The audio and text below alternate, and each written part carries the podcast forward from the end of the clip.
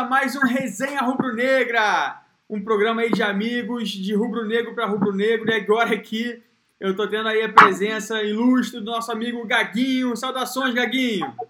Saudações rubro-negras para todo mundo aí. E só vou deixar claro que acabou o cheirinho, hein? Quem zoou, zoou. Quem não zoou, não zoa mais.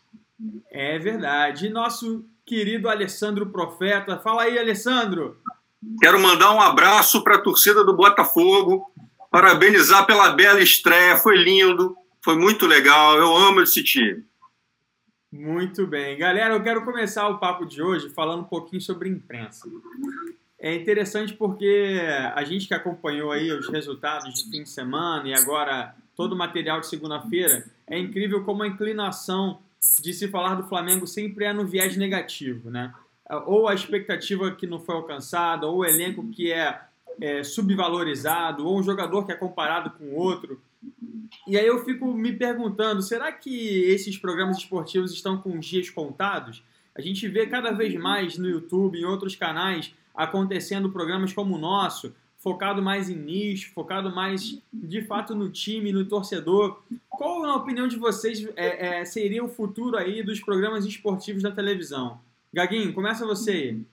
É, o que a gente tem de interessante nesses programas aí é a participação de ex-atletas que dão uma bagagem, né? Apesar de a gente ter o Alessandro junto com a gente aqui, que é um ex-atleta de atividade, mas é, dá um peso que infelizmente a gente não vai ter. Por outro lado, a gente acaba trocando uma ideia muito mais é, pautada no mundo real, sem, sem patrocínio nas costas, é, sem uma pressão é, de pauta e sem um, um, bairrismo que a própria TV é, aplica para índices de audiência. Eu creio muito que nessa migração dos programas, não só esportivos, mas de todos eles, para a web, onde cada um vai assistir aquilo que mais lhe agrada. Você quer uma coisa mais informal, o cara vai assistir o resenha. O cara quer uma coisa mais formal, de repente vai ver uma mesa é, com, com ex-jogadores e tudo mais. E a tendência é você focar em nicho, cara. Isso eu tenho certeza. Alessandro, agora uma coisa interessante, né? Falando em ex-jogador é, e comentarista, tem um ex-jogador de um determinado clube, né? De uma determinada subdivisão, que foi demitido de uma determinada emissora, que resolveu vir ao Twitter fazer gracinha. Não sei se todos os senhores estão cientes, mas o Juninho Pernambucano, depois de anos de isolamento, resolveu dar o ar das graças e colocou lá que já sabia o resultado, o título do Campeonato Carioca vai para o Flamengo porque tem um juiz do lado. O que falar sobre esse senhor, Alessandro? Pô, o Juninho é uma decepção. Vou ser honesto, tá? Tudo bem, apesar dele ser vascaíno, né, e a expectativa em função disso ser aquela que vocês sabem, a pior possível, é, é uma pessoa inteligente, eu gosto das opiniões do Juninho em relação a outros assuntos, mas o, o clubismo, no caso do, do, do, ex-atleta, ele fala mais alto, é inegável. O Juninho, ele perde completamente a razão, entendeu? Eu entendo até que ele deveria direcionar essa revolta, essa indignação sei lá, para SEDAI, né? E quem corta a água do Vasco é a SEDAI, não é a gente. O rival do Vasco, quem é a gente? Não. O Vasco não é mais arquival do Flamengo há muito tempo. Convenhamos. Arquival do Vasco agora é, sei lá. Sucesso? Olaria? Todo poderoso Bangu? Quem sabe? É, Botafogo? Botafogo até? Quem sabe? Não sei. O Flamengo Cabo Friense, Cabo Friense. Cabo Friense. É, sei lá, volta redonda, deixa, deixa o Juninho pra lá. Sem condições. Pois é, e aí, é, mantendo o mesmo nível de comentários, a gente teve hoje no Fox Sport o nosso querido Edmundo Animal, aquele cracaço daquela seleção do Flamengo de 95, fazendo a seguinte, comentando a seguinte pérola. Na opinião dele, o Rafinha, que ao que tudo indica será o nosso próximo reforço na janela do segundo semestre, está no mesmo nível de Pará e Rodinei. E aí, Gaguinho? Fala um pouquinho sobre isso.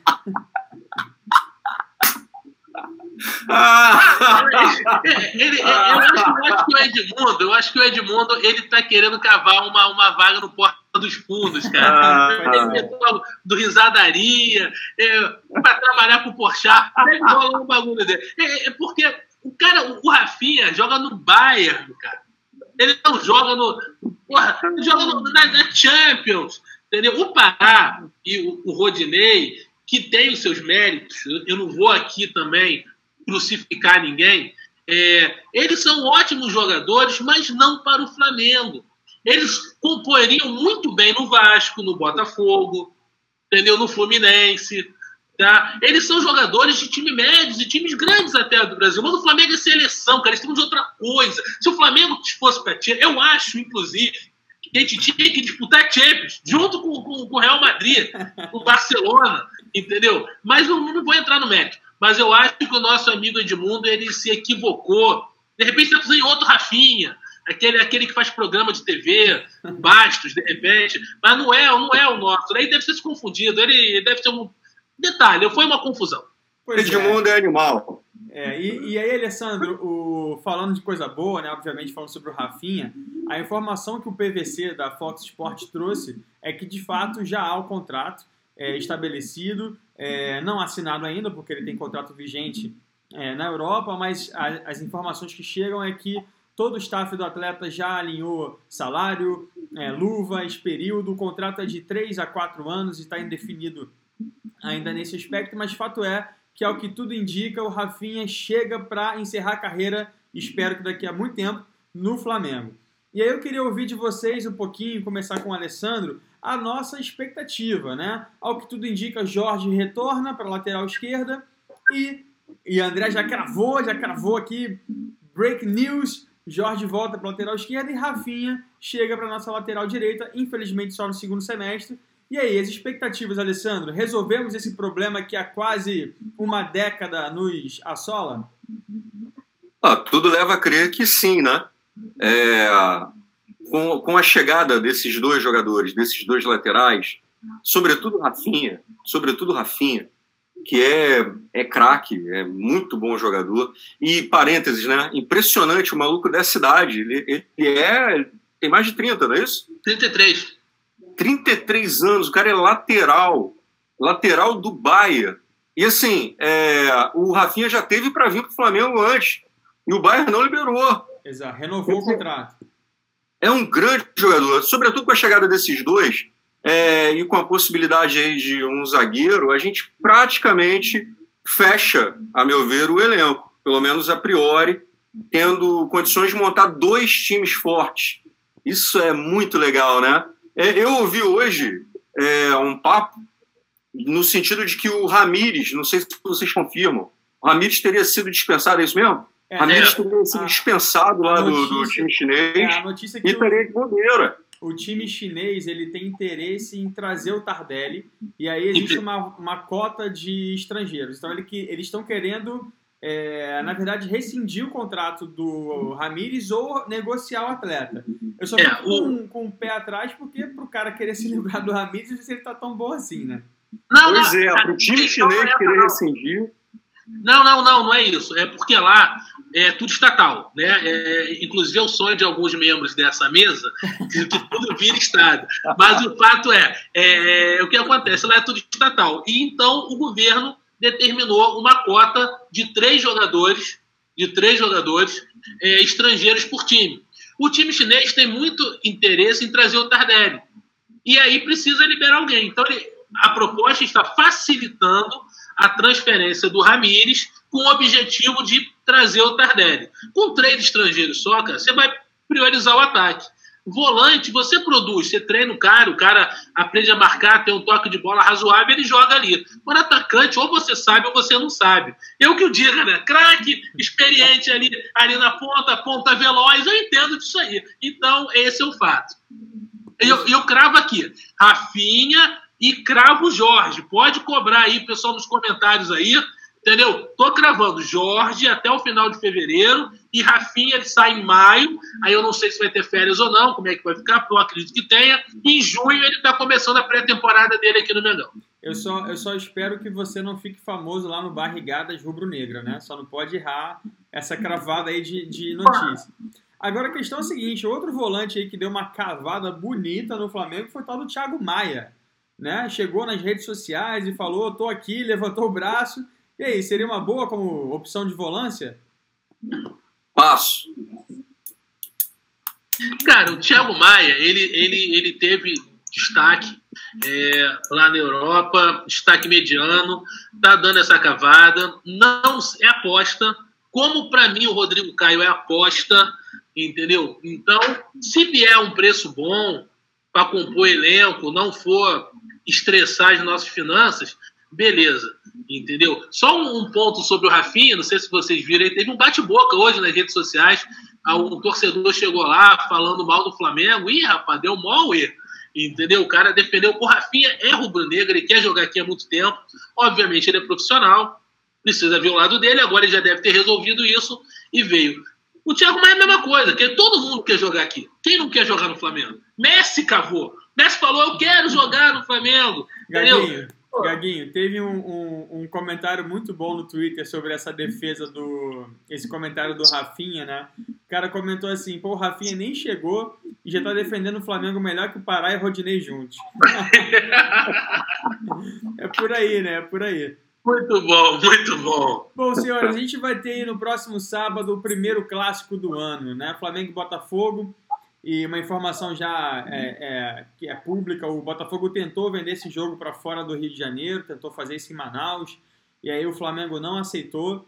E o, o Botafogo fez questão de levar o jogo para o Engenhão. E no, por contrato, o Botafogo tem que dividir aí 50-50 de ingressos e, e carga de, disponível. A primeira pergunta é: qual é a expectativa dos senhores para esse clássico? Iremos nos encontrar, inclusive, no Engenhão ou não? Qual é a expectativa de time titular para enfrentar? Vamos pegar um Botafogo mordido ou vamos sapecar a cachorrada? Como é que vai ser aí, Alessandro? Na minha opinião, o, o time titular contra o Botafogo vai ser um apanhado é, a partir do que ele tiver observado nos dois primeiros jogos. Ele vai chegar com o melhor, é, é, na opinião dele, né, do Abel, depois dessas duas partidas, né, contra Bangu, Resende, né? Volta Redondo, Volta Redondo. Volta Redondo. Volta Redonda? É, volta Redonda quarta-feira. Beleza, Não, vai Resende, ser, é vai ser ele, na minha opinião, ele vai montar o time. É Resende, ah, Alessandro. É Resende. Resende, Resende, é Resende. Resende no estádio do Volta Redonda, como é, perdão. É, eu acho que é Resende. É, ele vai montar o time assim. Eu não, a minha expectativa é a melhor possível. Melhor possível. O Flamengo vai chegar e vai detonar o Botafogo. Não tem outra alternativa, não. Até porque isso não é clássico mais não. Não é clássico mais não. É Flamengo contra time pequeno. Entendeu? Só queria falar uma coisa aqui antes que eu esqueça. Queria elogiar aqui a atitude do, do Bruno em convidar o Gaguinho, porque isso assegura é, a observação da cota, né? A gente tem que cumprir a cota. E, tipo, André, sozinho, ele cumpre várias cotas aqui. Quem nos acompanha vai observando, né? É, é isso. Eu tenho algumas, algumas certezas, Bruno. Primeiro é que se é 50-50, vai estar 50% do estádio cheio só, o outro 50% vai estar vazio. Vai estar azul, vai estar azul. O cara não tem torcedor, cara. Não tem torcida para apoiar. Quando, quando o jogador precisa, cara, não tem torcida para chorar, cara. Entendeu? Então, essa é uma certeza. Quanto a Abel, outra certeza que extermina com três volantes. Entendeu? Então, só, e que o Pará e o Rodinei vão ser xingados o jogo todo. Bom, tirando essas certezas, eu acho que ele vai fazer experiência na quarta contra o Rezende é, bem, é, eu, eu, espero ver um time bem diferente do, que jogou domingo. E aí, para o próximo domingo, ele vem com um time que ele considera titular para começar a dar ritmo legal. E eu acho que contra time pequeno, ele vai fazer experiência. E aí você vai ver algumas coisas malucas acontecendo. E aí, contra os clássicos, que apesar de eu achar que Vasco, Fluminense e Botafogo não estão no nível do Flamengo, são clássicos, a gente respeita, entendeu? É, a gente brinca, mas é, eu acho legal ter esse respeito, entendeu? É, já basta o que a SEDAI faz com o Vasco, uma covardia, entendeu? Mas é, a gente tem essa certeza, mas eu tenho certeza da vitória. Beleza, eu vou aproveitar para perguntar para os senhores o placar do jogo. Quem se habilita? Alessandro, tu, tu, tu que é evidente aí, diz aí, quanto é que vai ser o jogo? Qual deles? O Flamengo Botafogo? Flamengo Botafogo. Flamengo Botafogo. Flamengo Botafogo. Até porque isso é mais fácil, né? O Resende é mais complicado. É mais complicado, mais complicado. Eu estou esperando uns 2, 3 a 0. É, eu acho 2x1 ou 3x1 uma coisa mais factível. A gente ainda está com o sistema defensivo meio falho e é bem provável que leve um golzinho, mas eu acho que, a gente faz dois ou três aí. É, o meu palpite, só para ficar registrado, é 3 a 0 com tranquilidade no primeiro tempo, tá? E o segundo tempo é só três volantes ali para a gente conseguir testar o esquema. Esse jogo com três zagueiros, três volantes. Ó, pessoal, olha só. Para a gente mudar um pouquinho de assunto, eu queria trazer agora uma pauta sobre bastidores de Gávea, tá? É, a gente não, não tem abordado muito isso nas nossas resenhas, mas eu acho que é legal a gente fazer inserções a respeito da gestão, porque, embora a gente esteja muito maravilhado com as contratações, nem só disso se vive o clube, não é verdade? A administração do novo presidente é muito mais ampla do que isso. E aí, nesses primeiros, nessas primeiras semanas, nesse primeiro mês ainda que está em execução, a gente já pôde observar algumas providências, algumas políticas que se alteraram no clube. Dentre elas que se destacaram, é, eu vou destacar primeiro né, a mudança no perfil do presidente. De fato, o Eduardo Bandeira era um cara que estava ali no dia a dia, o dia inteiro no clube, ia nos treinos, estava no Ninho do Urubu, conversava, estava no vestiário, etc, etc. E o, o, o, o Landim, ele já tem um perfil diferente. O Landim tem um perfil é, de. Ele despacha no clube pela manhã, até as 8, 9 horas, vai para a empresa dele, trabalha, quando dá 8, 9 horas, volta para o clube, fica até as 11 e vai tocando, vai delegando o, o processo. Na opinião de vocês, é, e aí é opinião mesmo, tá, pessoal? Que a gente não tem como ainda aferir resultado nem é, avaliação mais detalhada sobre o tema. Vocês acreditam que essa é a melhor forma de se conduzir um clube de futebol através dessa gestão, essa visão empresarial? Cara, eu gosto muito de gestão descentralizada.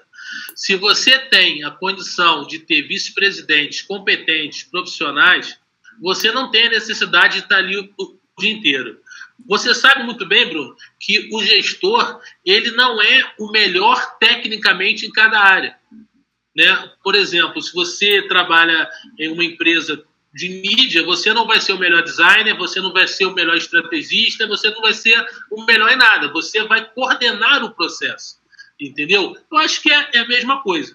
O presidente centralizador, é, ele é bom, é, é legal, mas ele carrega muita coisa da personalidade dele para o clube. E aí ele não vai ser, ele não vai ter o melhor de cada setor mas vai ter um pouco dele em cada um. Então, eu, particularmente, gosto de gestões descentralizadas, com profissionais competentes é, e bem remunerados em cada função, com bônus por produtividade e por resultados. Eu acho que o caminho é esse mesmo. Eu não gosto de gestões centralizadas. Ao contrário do pessoal estatal aí, ó, eu gosto de, de gestões descentralizadas. Alessandro, e aí? Tá faltando ali um, uns cabides de emprego? que que tá, me fala um pouquinho da tua opinião da gestão do Flamengo. Olha, eu entendo, concordo, tá, com o que foi colocado, mas eu entendo que são estilos diferentes. Existem formas diferentes de administrar, né, estilos diferentes de administrador, é, e as circunstâncias, elas às vezes pedem é, um estilo, às vezes pedem outro estilo. O, vamos analisar, por exemplo, o caso do, do Bandeira de Mel. É consenso que a gestão, as gestões do Bandeira, elas só tiveram como senão, só entre aspas, né? A gente está falando do Flamengo, de clube de futebol, o departamento de futebol. É, você pode, alguém poderia dizer, pô, mas é o fundamental no clube, não. Considerando as circunstâncias, considerando o clube do qual se tratava aquele momento, não.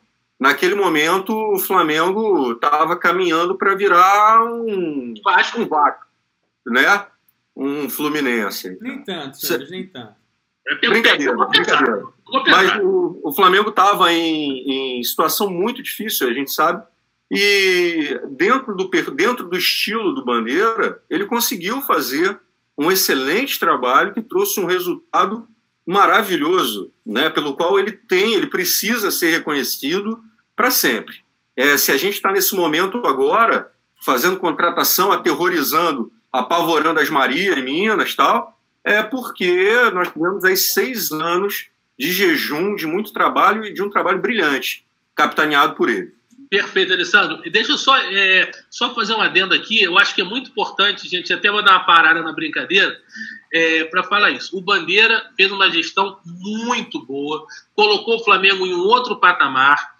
Tá? Eu acho que essa palhaçada de falar que o cara é ruim, de criticar o cara, ninguém acerta tudo, ninguém, ninguém no mundo Zico, que é o nosso profeta maior, o nosso, a, a nossa estrela, a nossa musa inspiradora, a coisa que a estrela que nos guia, perdeu o pênalti, é, não foi perfeito, no Bandeira também não ia ser. Então, a minha posição pessoal é que o Bandeira é um dos maiores presidentes que o Flamengo já teve.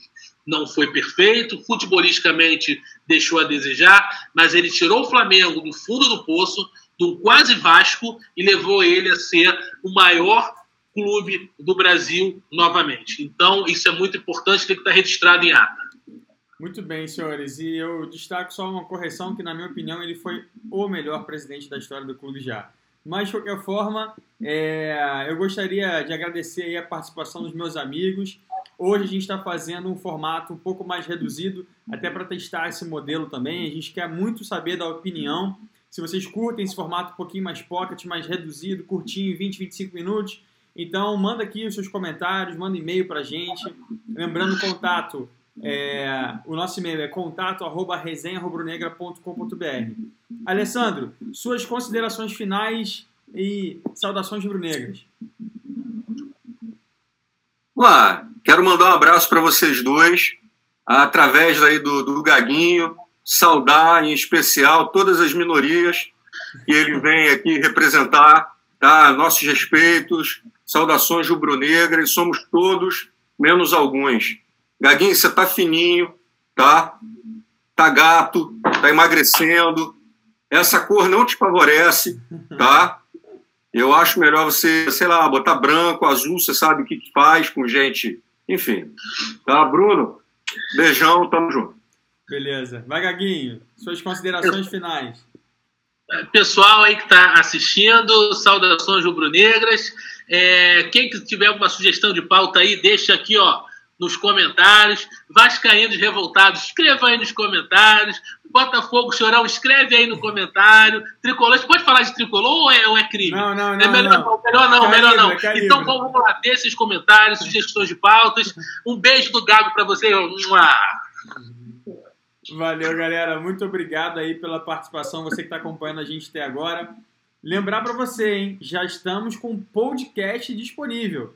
Você curte aí correr ouvindo um material bacana, música também? Você está no carro, está com tempo de ouvir nosso, nosso material? Então baixa aí no Spotify, você consegue assinar, no iTunes você consegue assinar e também está disponível no SoundCloud. E o nosso site você já conhece, www.resenharubronegra.com www.cafeinacultura.com.br. Então se inscreve nesse canal, dá um like no vídeo, comenta, deixa seus comentários, sugestões, críticas. Esse programa a gente quer fazer junto de vocês. Muito obrigado, um forte abraço, saudações rubro-negras.